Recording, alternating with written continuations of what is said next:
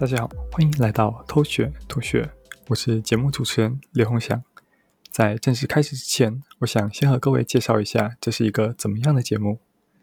小时候的我们总是对各种的事情感到十分的好奇，长大之后似乎就很少对自己生活圈以外的事情提起兴趣，像是天空为什么是蓝色的，地球上这么多不同的语言之间，你知道有一些词是几乎世界通用的吗？如何不用任何仪器，徒手一秒判断电池有没有电？你知道“迷因”这个词原本不是指梗图吗？